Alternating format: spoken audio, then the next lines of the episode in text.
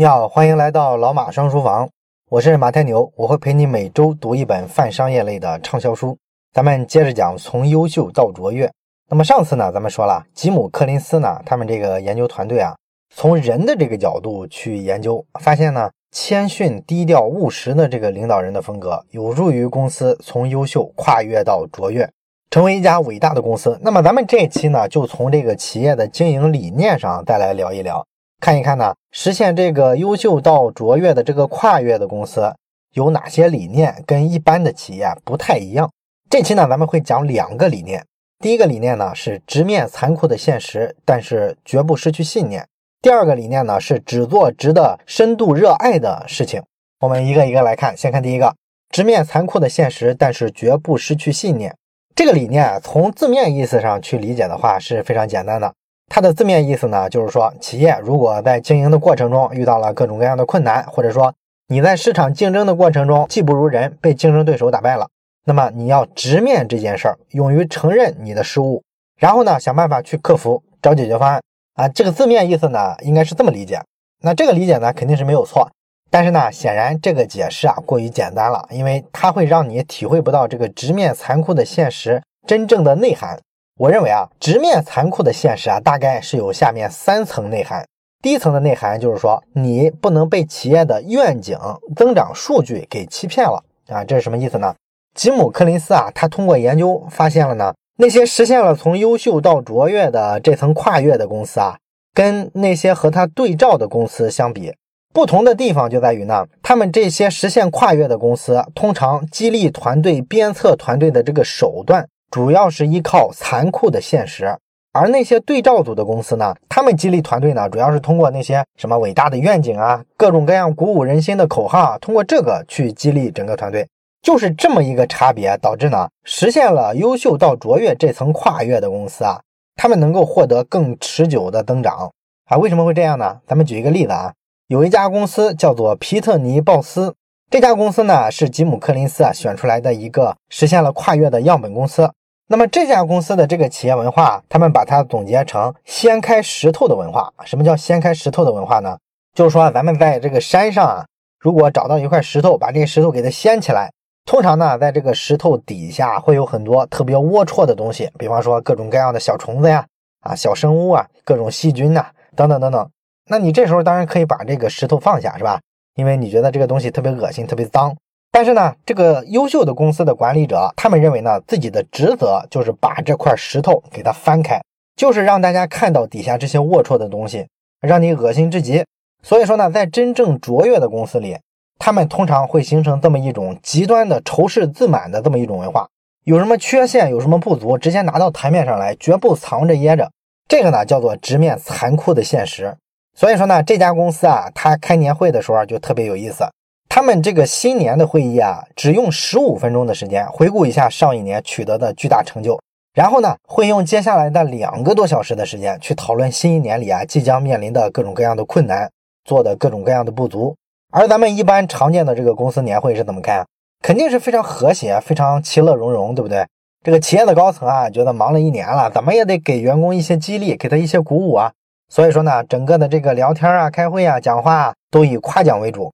而吉姆·克林斯研究的这些比较卓越的这些样本公司呢，他们大多数呢不接受这样的价值观，他们认为呢，这个就属于自吹自擂，属于自我麻痹了。这是直面残酷的现实的第一层意思。哎，不能被这些好听的企业愿景、增长数据啊给麻痹了。那么，直面残酷的现实还有第二层的内涵，就是说每个人啊都应该是平等的。因为你既然说了让大家直面现实，那有时候如果一些高管不愿意直面现实的时候，底层的基层工作人员应该有这个能力直接批评高管，让他直面这个现实。而要实现这种底层对上层的批评呢，你就必须在这个制度上设计特别多的体制机制，来保证这个事儿能够顺畅运行，是吧？你要让所有人觉得这么干是合理的，这才是咱们公司的常态。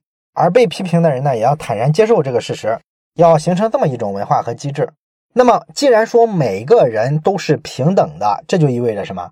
意味着这个企业的高层领导啊，你必须放弃追求个人魅力这种想法。为什么呢？因为个人魅力这种东西啊，你想什么叫魅力啊？你一定是建立在一大堆正面结果的基础上。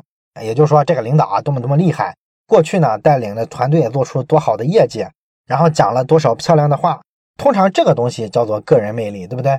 而实现从优秀到卓越这个跨越的公司，他们的领导咱们上期讲了，看上去都是比较木讷，非常的低调，非常的谦逊。原因是什么呢？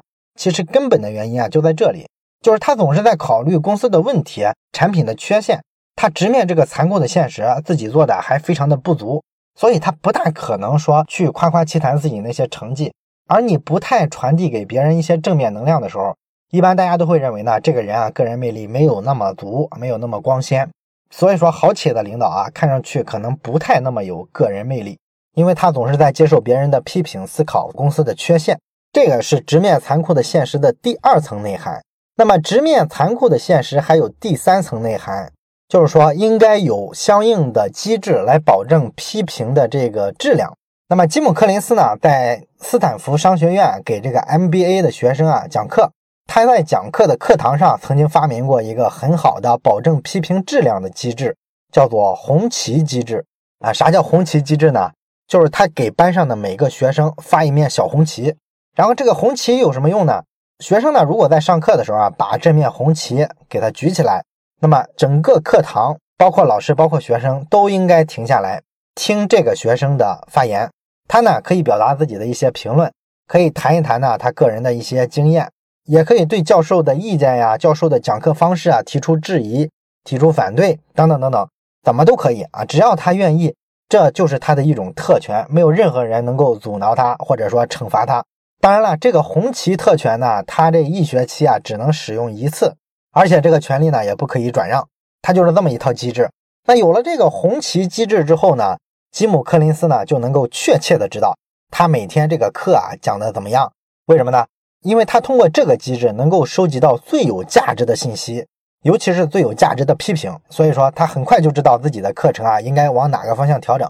刚才咱们说了，这个小红旗每个学生一学期只有举起来他一次的权利，所以如果这个学生啊没有经过深思熟虑的话，他是轻易不会举起来的。一定是说到了一个他非常想表达的观点，或者说他非常想反对的一种意见的时候，他才会不顾一切的把这个红旗给他举起来，然后利用这个特权让所有人不要说话，听我来说。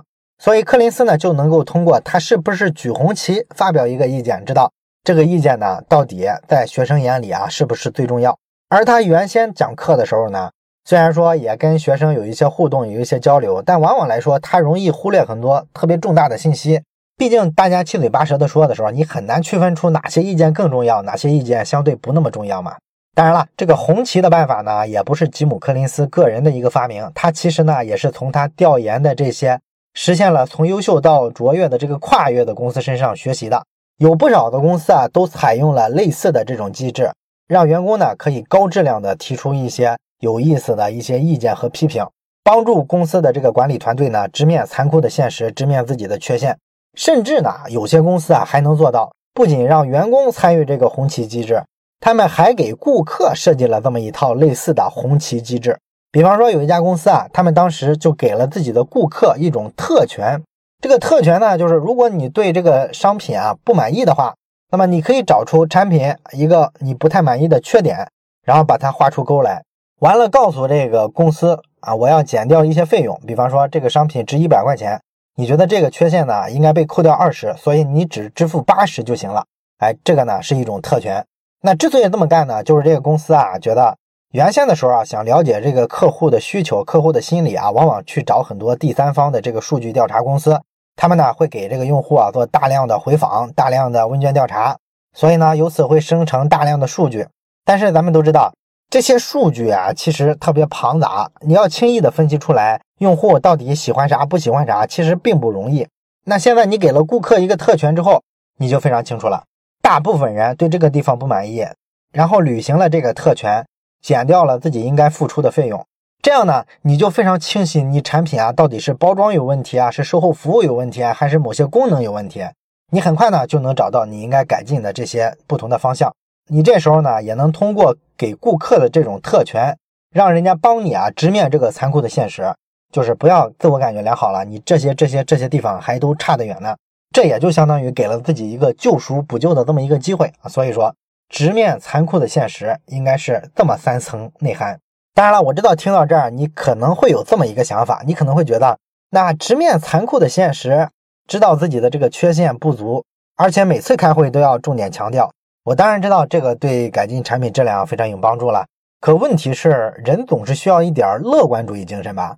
你不能说老让我看问题，老让我看公司遇到的这些困难，咱们产品的缺陷。那你老让我看这些负面的东西，时间久了，我作为这个公司的员工，我是不是有可能对这个公司失去信心呢？因为我觉得这件事太难了，目前看上去想做成遥遥无期啊。所以有没有可能好多人变得心如死灰，没有那么多的工作积极性了呢？哎，这个疑问啊其实很有意思啊。我相信大部分那些喊口号、喊愿景来团结所有的同事的这种公司，他们的这个管理的想法应该就来源于这种思考。那么柯林斯是怎么解释这事儿的呢？他说呢，你要怎么看待乐观主义这种精神呢？要明白什么叫乐观主义，你就需要理解一个根本的概念区别，就是信念和原则是不同的。那信念跟原则有什么不同呢？哎，我给你讲一个故事啊。柯林斯呢在书里说了一个美国老兵的例子，说呢，美国啊当年有一个海军上将叫做吉姆斯托克戴尔。这个斯托克戴尔呢，当时是在六七十年代打越战的时候，被越南人给俘虏了，关到了越南的这个战俘营里，然后呢，受尽了各种各样的严刑拷打，一直关了八年之久，到越战结束了才把他释放。那这个人传奇的地方在于什么呢？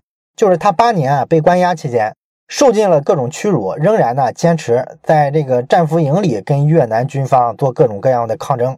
那一个战俘营能有多少抗争的手段呢？他会想尽一切手段去抗争。你比方说，当年越南抓到这个战俘之后，他为了做宣传，说他越南人优待美国的这个战俘，想把这个斯托克戴尔呢当成一个对外宣传的典型，说你看我们优待了这个人，你看这战俘是吧，精气神多好啊，白白胖胖的。而这个斯托克戴尔呢，为了抗争，他就把自己的这个脸上、身上用刀片划出一道又一道的这个伤痕。这样呢，就让越南人没办法拿他出来当对外宣传的典型了。另外呢，他还跟自己的这个妻子啊，在通信的过程中啊，发明了一套密码系统。他跟他妻子呢，能够通过一些密码做各种各样的交流。然后越南军方呢，截获这个信件的时候啊，也读不出来有什么特殊。哎，等等等等。总之吧，就是这个人啊，在狱里啊，非常的不屈不挠。最终呢，回国之后呢，他获得了很多的荣誉啊，也把自己的这个故事呢，写成了书。那吉姆·柯林斯呢？有一天呢，就去采访这个人，找他聊天。那柯林斯就问他说：“我读了你写的那个书啊，知道了你当年的这个故事。读你这个故事的时候啊，我其实是知道结局的，因为所有美国人都知道你被释放了，跟家人团聚了嘛。但是读到这个故事的中间这些情节的时候呢，哎，我还是被这些故事的惊心动魄啊，各种各样的这个磨难啊、痛苦啊所折服了。”我还是觉得自己啊，陷入到深深的恐惧、深深的绝望之中。那你作为故事的主人公，你当时经历这些的时候，你可不知道你未来的结局是怎样，你不知道你会跟家人团聚，会被释放。那你是怎么挺过来的呢？然后斯托克戴尔就告诉克林斯，他说呢，我从来没有对这个故事的结局失去信心，我从来不怀疑我可以跟我的家人最终团聚。我知道所有这一切都是可以成功的。吉姆·柯林斯一听就很震撼，是吧？觉得这个人真是乐观呀，但是后来呢，他又多问了一个问题。他说：“那你觉得你当时跟你一块儿被关在战俘营里的那些人，最终有些人不是没有走出来吗？很多都是因为不堪忍受各种各样的折磨，要么郁郁而终，要么自行了断了。他们这些人为啥没有走出来呢？”那斯托克戴尔告诉他：“这个很简单，因为他们都是乐观主义者。”那柯林斯一听就懵了：“乐观主义者啊，这个就不对了吧？这不是跟你刚才说的相反吗？”你刚才不是说你一直坚信自己能出来？你这不就是个乐观主义者吗？那怎么还他们这些乐观主义者都特别容易死掉呢？斯托克戴尔呢就跟他说，这个乐观主义者他是这么想问题的，他会坚信自己啊这个圣诞节一定能被放出去。那圣诞节来了，结果呢还是老样子，所以呢他又开始安慰自己说，复活节的时候我一定能被放出去。然后复活节又来了，这个希望又破灭了。他们又说，感恩节的时候我一定能被放出去。结果呢？感恩节又过了，圣诞节又来了，周而复始。最终，他们这些人啊都没有被放出去。然后呢，他们就再也不相信自己能出去了。最终呢，就郁郁而终。有些人选择了自杀。所以呢，这个斯托克戴尔啊就告诉柯林斯：“你呀，有一个非常重要的概念，一定要弄清楚，不能把信念和原则搞混了。信念是什么？信念就是你要相信自己一定能出去，这一点呢永远不能丢弃啊！你要丢弃了这个信念，那人的一辈子就全垮了。而原则呢却不一样，原则呢是说你一定要面对这些现实里面最残忍的事儿，不论他们是什么。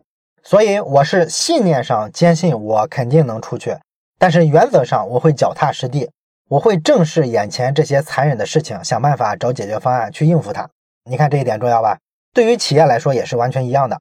你应该有足够的信念，相信自己一定能成为你所在的领域最好的企业，做出最棒的产品。但是这不代表啊，你应该在原则上搞乐观主义。原则上你要认识到，在大部分的时间里，你这个企业都是不够优秀的。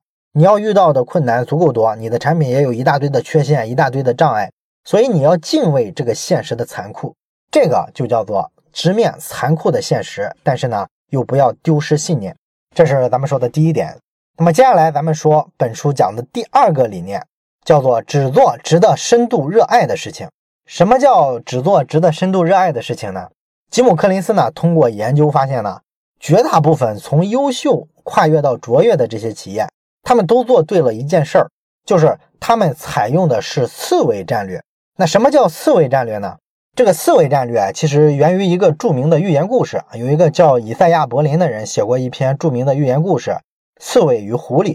这里边呢，实际上是拿刺猬和狐狸啊做了一个隐喻啊，它指的是两类人。狐狸呢，咱们知道它的特点呢，就是非常狡猾、变化多端，有很多鬼主意。它就象征着在现实世界里啊，特别灵活、特别擅长根据环境做一些改变的这类人。而刺猬呢，跟这个狐狸相反，不管你这个狐狸啊有一万种套路，有一万个点子，但是呢，当你这个狐狸想来吃掉刺猬的时候，刺猬的应对方法永远只有一个，就是把自己啊缩成一团，把这个刺呢向外，这样你狐狸就下不了口，然后你就拿我没有办法。所以呢，我是以不变应万变。那么实现了这些跨越的伟大的公司呢？他们大多采用的是刺猬战略，也就是说，他们明确的坚信一个信念，知道自己该干什么，然后呢，在这一个点上坚持不懈的做好多年，实现了在这个领域的持续的深耕。哎，实际上这就是咱们之前说的专注，是吧？在一厘米宽的地方打下去一公里深，这个就是刺猬战略。而那些没有实现跨越的公司呢？他们大部分啊都是咱们常见的那些企业，就是看到什么挣钱，那就一窝蜂的扑上去啊干什么啊？所以说双方啊差距主要体现在这儿。当然了，这个地方啊可能你还是会有疑问是吧？你可能会问，哎，这个专注的力量呢？我早就听过很多回啊，老马你讲过很多次了。可是问题是，我怎么知道我专注的这个领域是有前途的？我怎么知道我赌对了呢？你说万一我赌错了，我选的就是一个没有前途的方向。我还不及时的去改正，跳到其他方向上，那我不是一条道走到黑吗？我岂不是永远都没有翻身的机会了？所以，我为什么不同时做五个方向？虽然说每个方向上我投入的这个资源吧，一平均都不是很有优势，但至少我这五个方向里黄了三个，我还有两个能有小成。虽然说我做不大，但是至少吃饱饭没有问题吧？如果说我专注一个领域，一旦赌错了，那我就全军覆没了呀。所以你怎么看这个问题呢？这个呢，实际上就涉及到你应该怎么确定你专注的方向的问题了。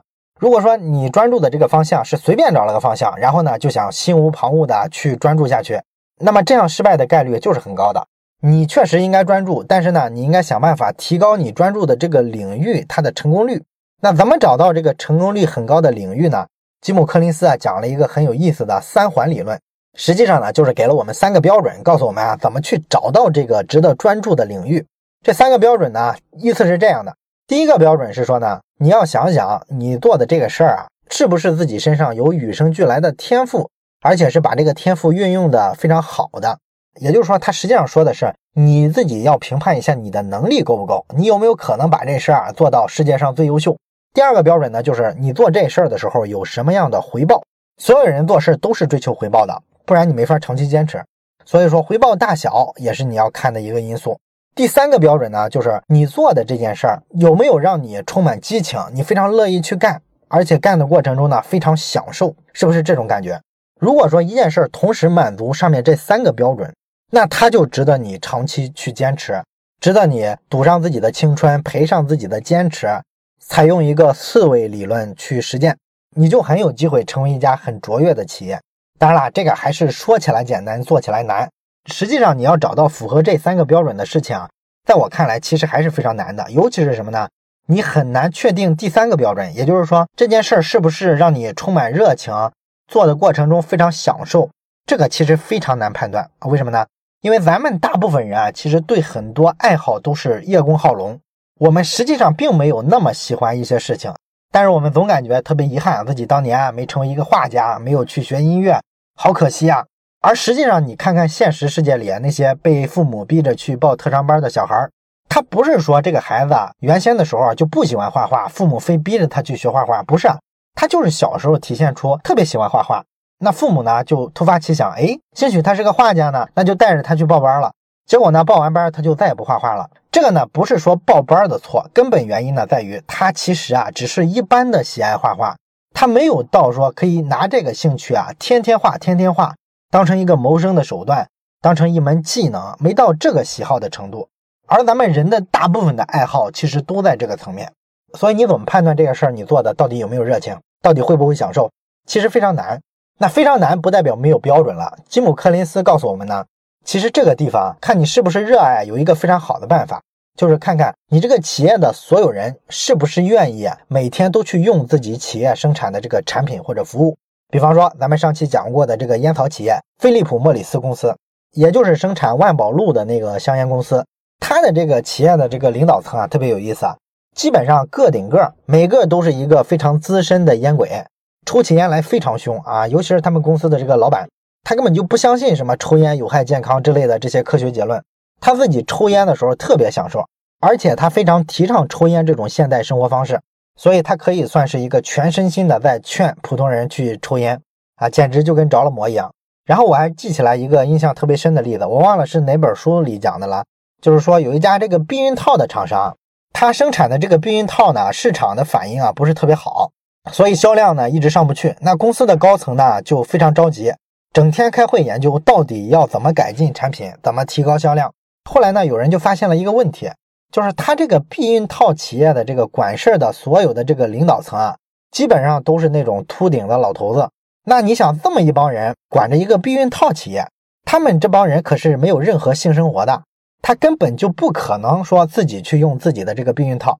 所以说，他们这个避孕套啊。在产品质量上有很严重的问题，他们也是完全发现不了的。后来呢，有个年轻人就在他们开会的时候，给他们每个人呢发了一个避孕套，然后呢把会议室的这个灯全部关掉，这样呢就漆黑一片。这个年轻人说呢，给你们十秒钟的时间，你们把这个避孕套的这个包装给我撕开。十秒钟之后把灯打开，发现呢，所有这帮人没有一个人能把这个避孕套撕开。所以你说这个避孕套有什么问题啊？很简单嘛，就是在避孕套的典型使用场景里。尤其是很多年轻人是吧？他是要把灯关了之后去使用这个避孕套的。在关灯的情况下，没有光线的情况下，你能不能非常简便的就把这个避孕套的包装给它撕开？这是很多男人关心的事情。而你这个避孕套在没有光亮的情况下根本就撕不开，这不就是一个严重的产品质量问题吗？所以说这帮老头子啊，你别看他管着一个避孕套的企业，但是呢，因为他们自己根本就不使用自己的产品，所以他们居然都在想销量的问题。却从来看不到自己产品质量上有这么大的一个缺陷，而这个年轻人一眼就能看出这个问题所在，是吧？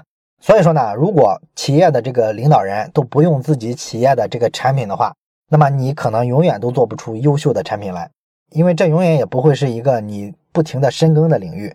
好了，我们最后看一下本期节目的收获。本期节目呢，咱们讲了实现了从优秀到卓越这一层跨越的公司。他们在理念上啊，通常有两个地方比这些只是优秀的公司做的要好得多的地方。一个呢，就是他们做好了准备，敢于面对这个残酷的现实，同时呢，又没有丧失自己的自信心。另外呢，就是他们会通过做减法，找到一个自己有能力去做，而且非常有热情去做，还能获得巨大回报的这么一个领域。然后呢，在非常长的周期内，把自己的所有资源全部压上，深耕这个领域。最终呢，获得一个比较大的比较优势，这就是从优秀到卓越的理念。好了，本期内容咱们就讲到这儿，感谢你的收听，我是马太牛，这里是老马上书房，祝你每期都能获得新的启发。